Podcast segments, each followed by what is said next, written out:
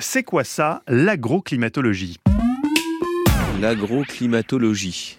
Moi, je suis vraiment euh, dans l'idée de me dire que la première force de l'homme, c'est de savoir s'adapter. Euh, et moi, en tant que paysan, quand je regarde l'histoire de l'agriculture, on s'est toujours adapté.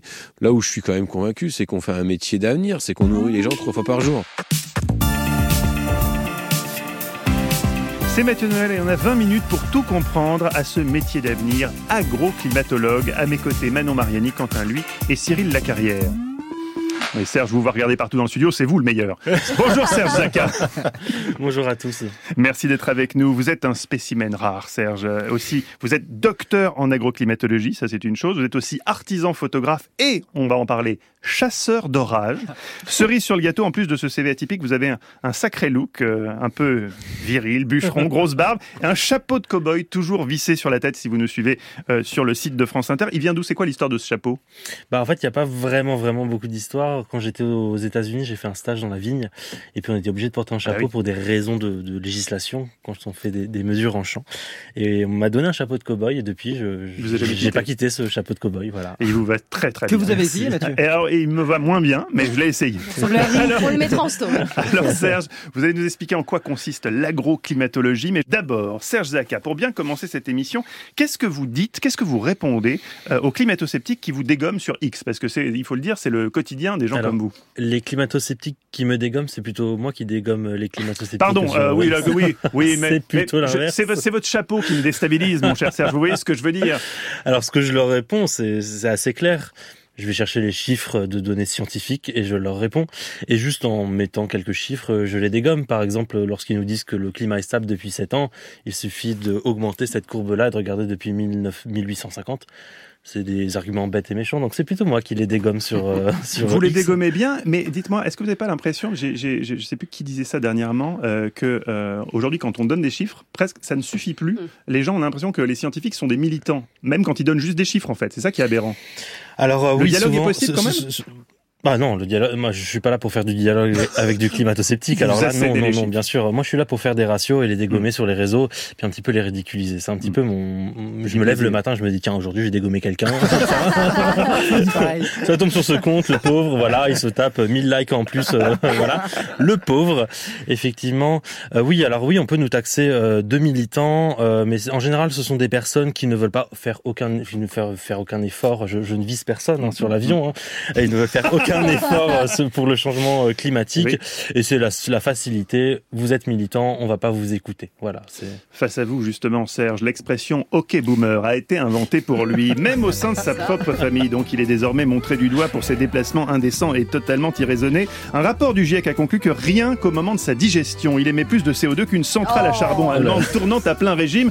Bonjour Cyril Lacarrière. Dit le mec qui s'est enfilé un énorme tiramisu à midi. C'est incroyable. Il a même pas terminé. C'est vrai qu'à midi, je suis allé un petit peu loin. Alors Cyril, racontez-nous l'agroclimatologie, d'où ça sort C'était une science jeune qu'on se frotte aujourd'hui. On date son apparition aux années 80 pour une raison simple. Jusqu'à récemment, la question du dérèglement climatique était souvent peu, voire mal traitée par les médias et peu considérée par la classe politique.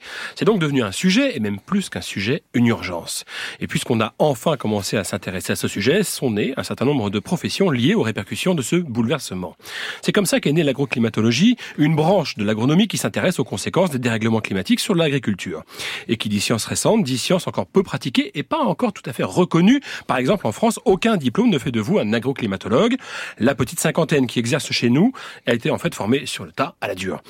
Si ce n'était pas avec le réchauffement climatique, on n'aurait jamais vu en fait le bout de votre chapeau. Du coup, si vous êtes là, c'est merci qui Merci le dérèglement climatique. Vous voyez qu'il n'y a pas que des inconvénients. Cyril, puisque dans agroclimatologie, il y a aussi climatologie et que vous n'êtes pas payé au mot, dites-nous d'où ça sort. Je vous passe le volet climatologie historique pour aller directement à l'origine de ce qu'on appelle la climatologie moderne. Dès 1660, la France commence à faire des enregistrements météorologiques et 100 ans plus tard, à partir de 1770, on élargit le champ d'études à ce qui s'est passé avant. Une étude rétrospective en fait, c'est la naissance de la climatologie. À cette époque, on doit à l'abbé Louis Cotte un livre traité de météorologie qui jette les bases de la climatologie moderne.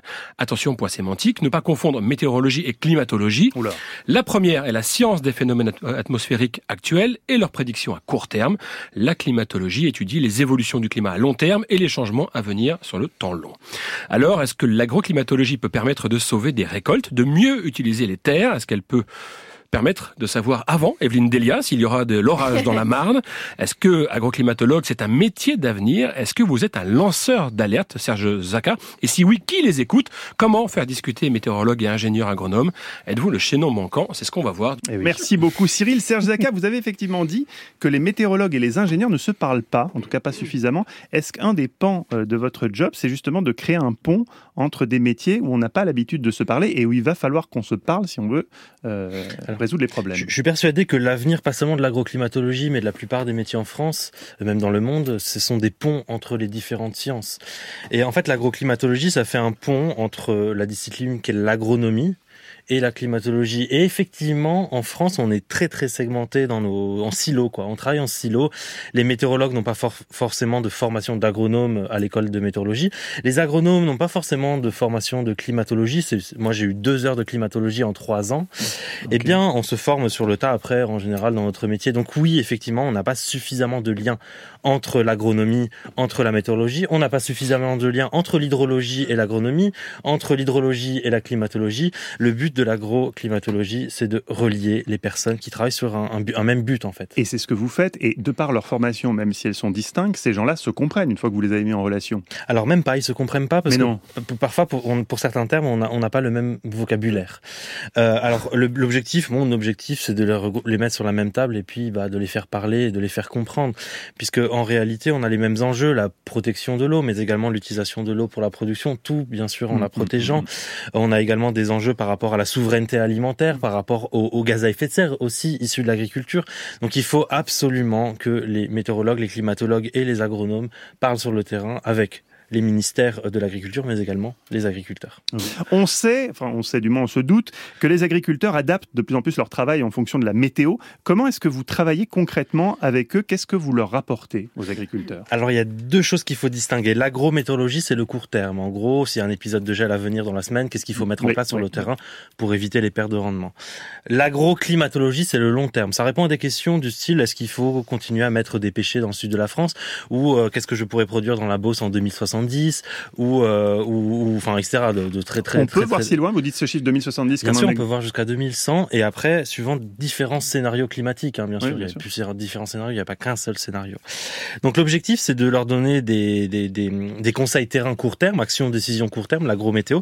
Et après, c'est des objectifs long terme, là, c'est plus des actions, décisions politiques sur ce que sera l'avenir français, l'agricole en 2050. Aujourd'hui, en 2023, les agriculteurs, ils sont, ils sont, ils sont très preneurs, ils sont très demandeurs de ce type de conseils ou certains, euh, peut-être à l'ancienne, se disent Attends, moi je sais m'occuper de mes terres et j'ai pas besoin de conseils. De... Ah, il y a un peu de tout. Euh, il y a des gens qui se disent C'est qui ce mec avec ce chapeau de cow-boy qui vient donner des conseils là sur le terrain Mais il y a aussi de jeunes agriculteurs qui sont preneurs de toutes ces informations parce que jeune, qui dit jeune agriculteur dit changement climatique au moins jusqu'en 2050. Donc euh, on, enfin, il faut absolument les conseiller mm. pour qu'ils aient les meilleures pratiques maintenant. Mais oui, c'est pour la que Ils sont inquiets alors inquiet, je dirais pas, parce qu'ils ont l'habitude de s'adapter au changement climatique, mais c'est sûr que certaines années, on a des pics d'inquiétude, comme en 2021, 4 milliards d'euros de pertes avec le gel, en 2022, sécheresse et canicule, en 2023, avec ces d'eau dans le nord de la France et sécheresse dans le sud. Enfin, oui, ils sont inquiets, euh, ça dépend des années, on dira. Je pense euh, beaucoup aux viticulteurs euh, qui ont souffert du gel. Qu'est-ce qu'on fait spécifiquement quand on est viticulteur? Quelles mesures on peut mettre en place,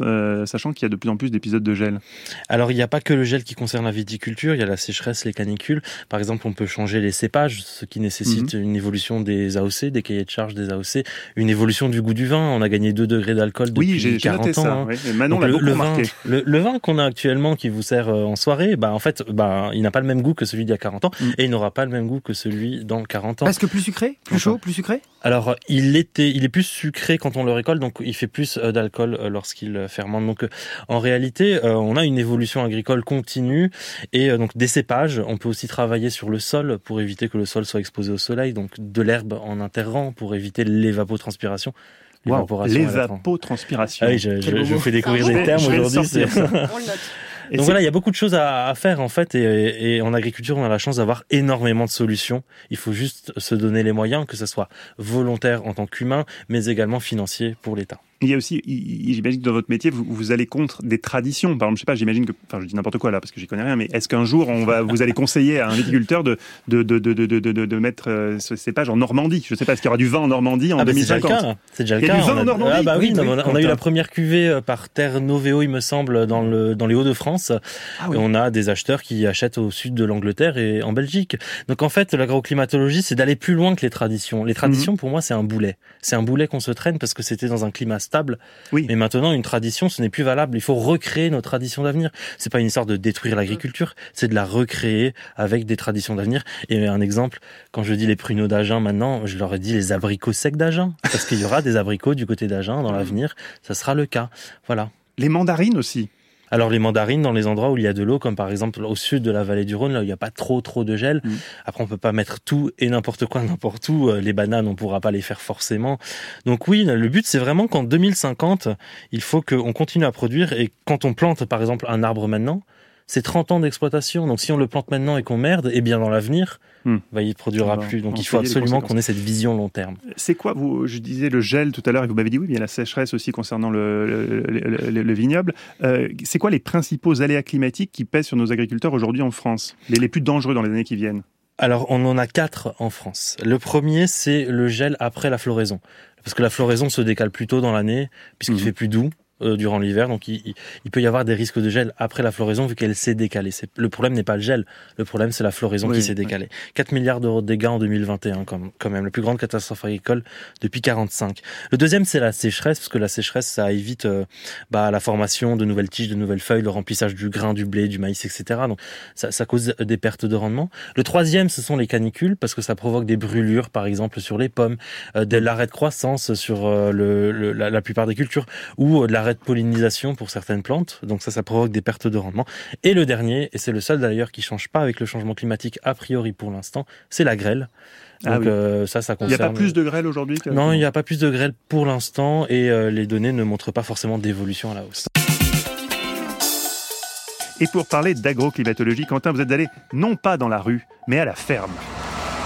Samedi matin, 10h30, moins 1 degré. Un tracteur recule dans une immense cour sous le hangar de grosses machines agricoles. Bonjour, je m'appelle Guillaume Lefort, je suis agriculteur depuis 13 ans, j'ai 40 ans et je suis euh, vice-président de la Chambre d'agriculture de région Île-de-France. Vous allez bien? Très bien, il fait un peu frais ce matin, mais c'est un temps de saison. Oui, de saison, j'ai juste euh, hyper froid, mais c'est de saison. J'ai atterri, j'ai atterri dans la ferme de l'Orcourt. Nous sommes à 95 km au sud de Paris, en Seine-et-Marne, à Arville. C'est une petite commune d'une centaine d'habitants. J'y suis allé en France Inter mobile, une petite 208 siglée. C'est un peu comme la Batmobile de Batman, sauf que dans le garage souterrain de Radio France, il n'y a pas Alfred qui t'apporte un petit sandwich, mais pas Bruce Wayne qui veut. Batman ne prend pas de sandwich. Hein. Je fais, je fais quelques pas avec Guillaume qui nous plante le décor, son décor. Alors ici, on est au milieu de la ferme, on a fait 250 hectares, où on produit euh, principalement euh, des céréales, de l'orge de printemps euh, pour faire de la bière principalement, du blé pour faire du pain, des betteraves sucrières. le dernier tas de betteraves est en train d'être récolté et d'être ramassé pour partir à la sucrerie et être transformé en sucre. Et on fait également des plantes aromatiques, un petit peu de tournesol, de maïs. Et c'est déjà pas mal. Je présente notre mot du jour. Il fronce les sourcils. Est-ce que notre agriculteur connaît L'agroclimatologie? Euh, non, je connaissais pas. Euh, enfin, indirectement, j'ai un, un, collègue qui, euh, que je côtoie sur les réseaux sociaux qui est agro-climatologue. Euh, et c'est vrai que. comment? Serge Zaka. Il sera en plateau avec nous. Voilà. Donc, je, je, le suis régulièrement, notamment sur Twitter. Et c'est vrai qu'aujourd'hui, moi, mon vrai patron, c'est la météo. Vous avez déjà chassé un orage, vous? Pas du tout. En général, j'essaie plutôt de les fuir. Bah oui, on est bien d'accord qui fait ça, Serge. Quoique Serge, moi, en vous écoutant depuis tout à l'heure, je me rêve un peu dans la benne de votre pick-up, accroché au pot d'échappement en inox du toit, en train de foncer vers les limbes météorologiques. Serge et Quentin, la foudre avant le tonnerre, ça sonne pas mal. je m'égare, je m'égare, je m'égare. On reprend. Est-ce que c'est difficile d'être agriculteur? Est-ce que le dérèglement climatique rend ce métier encore plus compliqué? Je ne sais pas si c'est un monde qui est de plus en plus compliqué. Euh, moi, je suis plutôt d'un naturel optimiste et euh, moi, j'espère que les modèles météo arriveront à mieux prédire euh, les, les, différents mouvements. souvent, on nous explique que les paysans, on n'est jamais content, on râle tout le temps après la météo.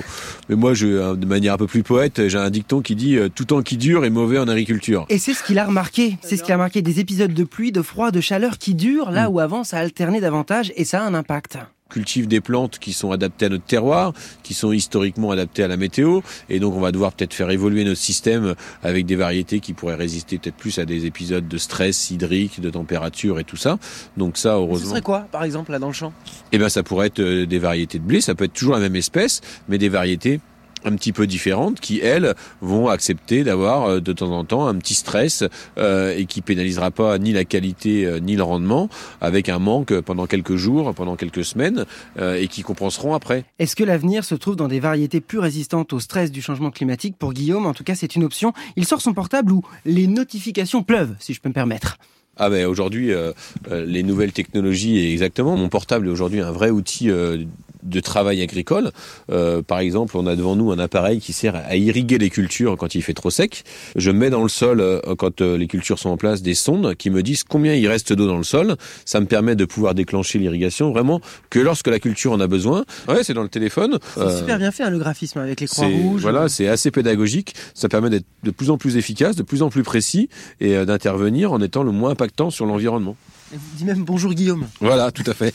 Ah, très poli. On passe devant son tout nouveau toit de panneaux solaires au-dessus d'un hangar de stockage. Il me parle de ce projet de ferme plus résiliente au temps, à l'énergie. Il a trois enfants qui pourraient reprendre après lui. Je lui parle alors du futur et de ce, qui pourrait, de ce que pourrait permettre l'intelligence artificielle. Moi, je, je, je suis qu'un novice. Hein. J'écoute, je regarde un peu ce qui se passe. Ça va être, j'imagine, un assistant de la ferme comme d'autres activités. Euh, et moi, en tant que paysan, quand je regarde l'histoire de l'agriculture, on s'est toujours adapté. Là où je suis quand même convaincu, c'est qu'on fait un métier d'avenir, c'est qu'on nourrit les gens trois fois par jour. Euh, mais de continuer à, à, nourrir les gens en étant le moins impactant, en permettant d'avoir une nourriture de qualité, euh, locale aussi, parce que notre autonomie euh, alimentaire, elle est importante. Donc tout ça, ça va être, euh, je pense, un vrai levier l'intelligence artificielle pour nous aider. De l'optimisme, du pragmatisme. Froid, je me gèle, et alors qu'il me raccompagne vers ma voiture pour que je reparte, je lui pose une dernière question. La conversation qu'on vient d'avoir, si on l'avait avec un agriculteur d'il y a 100, mais même pas 50 ou 30 ans C'est vrai que moi, pendant. Moi, j'ai 40 ans, mon père euh, vient d'avoir 65 ans. Et euh, je me suis dit, mon père a vu la plus grande évolution de l'agriculture. Je me suis toujours dit, avec euh, l'arrivée de la chimie, des engrais, des produits phytosanitaires, les premiers tracteurs, je me suis dit, nous, on verra plus de révolution comme ça.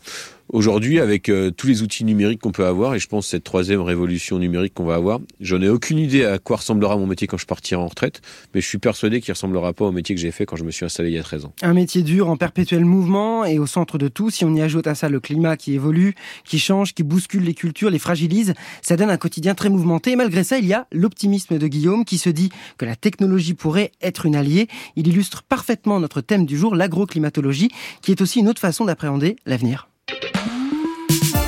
L'agroclimatologie va-t-elle sauver nos agriculteurs et nous par la même occasion Zoom aujourd'hui avec vous, Serge Zaka, sur cette nouvelle discipline. Euh, en immersion dans, dans le quotidien d'un paysan, Guillaume, qui nous dit l'agriculture a toujours su s'adapter. Il est plutôt optimiste. Mais est-ce que vous êtes d'accord ou à un moment donné, quand même, sans eau et avec 2 euh, degrés de plus, ça va être difficile de continuer de s'adapter? Alors de toute façon, il va trouver des voies d'adaptation au moins jusqu'en 2050. Jusqu'en 2050, on a plusieurs cartes sur la table. Mhm. L'agriculteur a parlé notamment de nouvelles variétés plus résistantes à la sécheresse, au Ça veut dire quoi, des OGM ah non, c'est pas ah, forcément des. Non, c'est interdit les OGM en Europe. Ce sont des nouvelles variétés de sélection classique hein, qu'on a en Europe. On peut penser à de nouvelles espèces aussi. Par exemple, euh, je disais l'abricot qui remplacera le pruneau du côté d'Agen. On peut avoir la pistache qui débarque du côté d'Avignon, qui est plus mmh. résistante à la sécheresse et aux canicules. On peut avoir de la vigne qui remonte euh, dans le nord, les agrumes également qui arrivent, le pois chiche, la nef, la figue. Enfin, il y a plein de choses à recréer en agriculture. Et quand on dit qu'on est en perpétuel mouvement en agriculture, ça a toujours été le cas. L'agriculture n'a jamais été calme. Depuis les années 45, on a eu l'évolution la mécanisation, la chimie, euh, l'agronomie qui est arrivée, puis ensuite on a le, numérique. Maintenant on a le changement climatique. Il n'y a pas une seule génération où on hmm. s'est posé. Donc oui, moi je suis aussi optimiste par rapport aux agriculteurs. Je sais qu'ils sont capables d'évoluer avec leur temps. C'est la notion de résilience moi qui m'a intéressé dans la façon dont cet euh, agriculteur pense sa ferme. Il parle des panneaux solaires, le bout de parcelle qui est dédié à un parc éolien, euh, projection de culture plus résistante Un agriculteur, c'est plus seulement les champs. Aujourd'hui, c'est Ah, toute une stratégie. Vous le voyez, j'imagine Euh, on en parle souvent, l'agriculteur de l'avenir, c'est pas seulement euh, produire à manger, c'est également les services écosystémiques, le kilométrage des, et le, la- le- le carbone aussi, le stockage du carbone dans le sol, la préservation de la biodiversité avec une évolution de l'agriculture nécessaire pour arriver à cela, la production aussi d'énergie photovoltaïque, les, ils, ils ont énormément de toits, on peut Oui. aussi en mettre au-dessus des cultures pour les protéger. En fait, euh, l'agriculteur, il a un rôle, il faut comprendre qu'il a un rôle euh, pluriel, quoi. C'est pas juste nous donner à manger. Manon. On parle beaucoup euh, des réseaux sociaux quand, quand, on, quand on vous parle. Vous disiez que ça vous servait à répondre à des climato-sceptiques, Mhm. mais pas que. Je suppose c'est un outil aussi important pour vous dans, la, dans votre Oui, communication. bah, les climato-sceptiques, c'est juste pour m'amuser, Mm. ça. En réalité, c'est juste 1% de mon temps. Euh, ça fait un peu de bruit parce que c'est marrant de, de, de voir les réponses que j'apporte, mais en réalité, ça sert aussi à toucher les agriculteurs parce que je considère que, euh, vu qu'on n'a pas de section d'agroclimatologie au ministère de l'Agriculture, ni chez Météo France, ni euh, on n'a pas, on n'a pas de choses pour le grand public, eh bien, euh, je, joue un petit peu ce rôle et toucher les agriculteurs, c'est mon principal objectif. Éviter les pertes de rendement s'il y a une sécheresse, prévoir le temps qu'il va faire dans les prochains jours pour l'agriculture.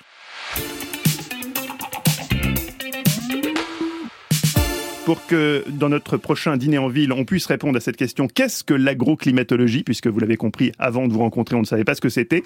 Un des sujets qui vous tient à cœur, Serge, dans votre travail, c'est évidemment le manque d'eau. Et plus spécifiquement, comment on utilise l'eau pour irriguer les sols. Euh, je crois savoir que vous n'êtes pas un chaud partisan des, fameuses méga-bassines. Alors, j'ai pas forcément d'avis et je considère que dans cette société, on doit toujours dire oui ou non, alors que les complexités agricoles sont souvent du peut-être. Euh, souvent sur BFM TV, je leur dis bah non, je suis ni pour ni contre. Ils ça dépend ça. Du type de sol, ça dépend du type d'agriculture, ça Mm, dépend mm. du type de nappe phréatique, du type de retenue, etc. Pour chaque territoire, on a une solution qui peut être différente. Et en réalité, il faut pas mettre en avant seulement cette solution qu'est le, le stockage de l'eau. Il faut pas oublier en parallèle qu'il y a une évolution agricole nécessaire. Parce que si on stocke de l'eau pour faire du maïs sur maïs régulièrement euh, sur le territoire et qu'on on diminue pas forcément la consommation de l'eau Mhm. sur ce territoire-là, qu'on ne fait pas évoluer l'agriculture en, en, en termes euh, végétal, en termes aussi de pratiques pour les sols, en termes euh, enfin, voilà qu'on fait évoluer l'agriculture, eh bien euh, bah, la bassine ne sera pas suffisante pour faire face au changement climatique. En réalité, c'est une pièce de puzzle parmi plein d'autres solutions et cette pièce de puzzle-là peut être intéressante dans certaines conditions ou ne pas être intéressante dans d'autres territoires. Donc il faut garder ça en tête, il n'y a pas d'agriculture sans eau, il faut absolument ouvrir ce débat sur l'eau en France parce que sinon on va pas produire en France et on achètera à l'étranger donc ce sera de l'eau importée. Et pour- pourquoi vous estimez qu'on n'arrive pas à avoir ce débat aujourd'hui, un débat sur l'eau? Bah parce que en fait c'est- binaire, c'est toujours binaire. Mhm. À chaque fois qu'on est obligé d'intervenir dans les médias, c'est oui, je suis pour, non, je suis contre. Eh bien, il y a des réserves de substitution en eau qui sont intéressantes. Par exemple, quand on descend des montagnes, il peut y avoir des retenues d'eau pour le maraîchage, pour euh, la viticulture. Au, au- du côté des Pyrénées-Orientales, ça sera notamment nécessaire. On peut avoir des, des, des, des bassins de rétention des eaux euh, d'inondation, euh, par exemple au pied des Cévennes ou dans la région Nord-Pas-de-Calais, il y en a eu récemment, qui se déversent lorsqu'il y a des inondations.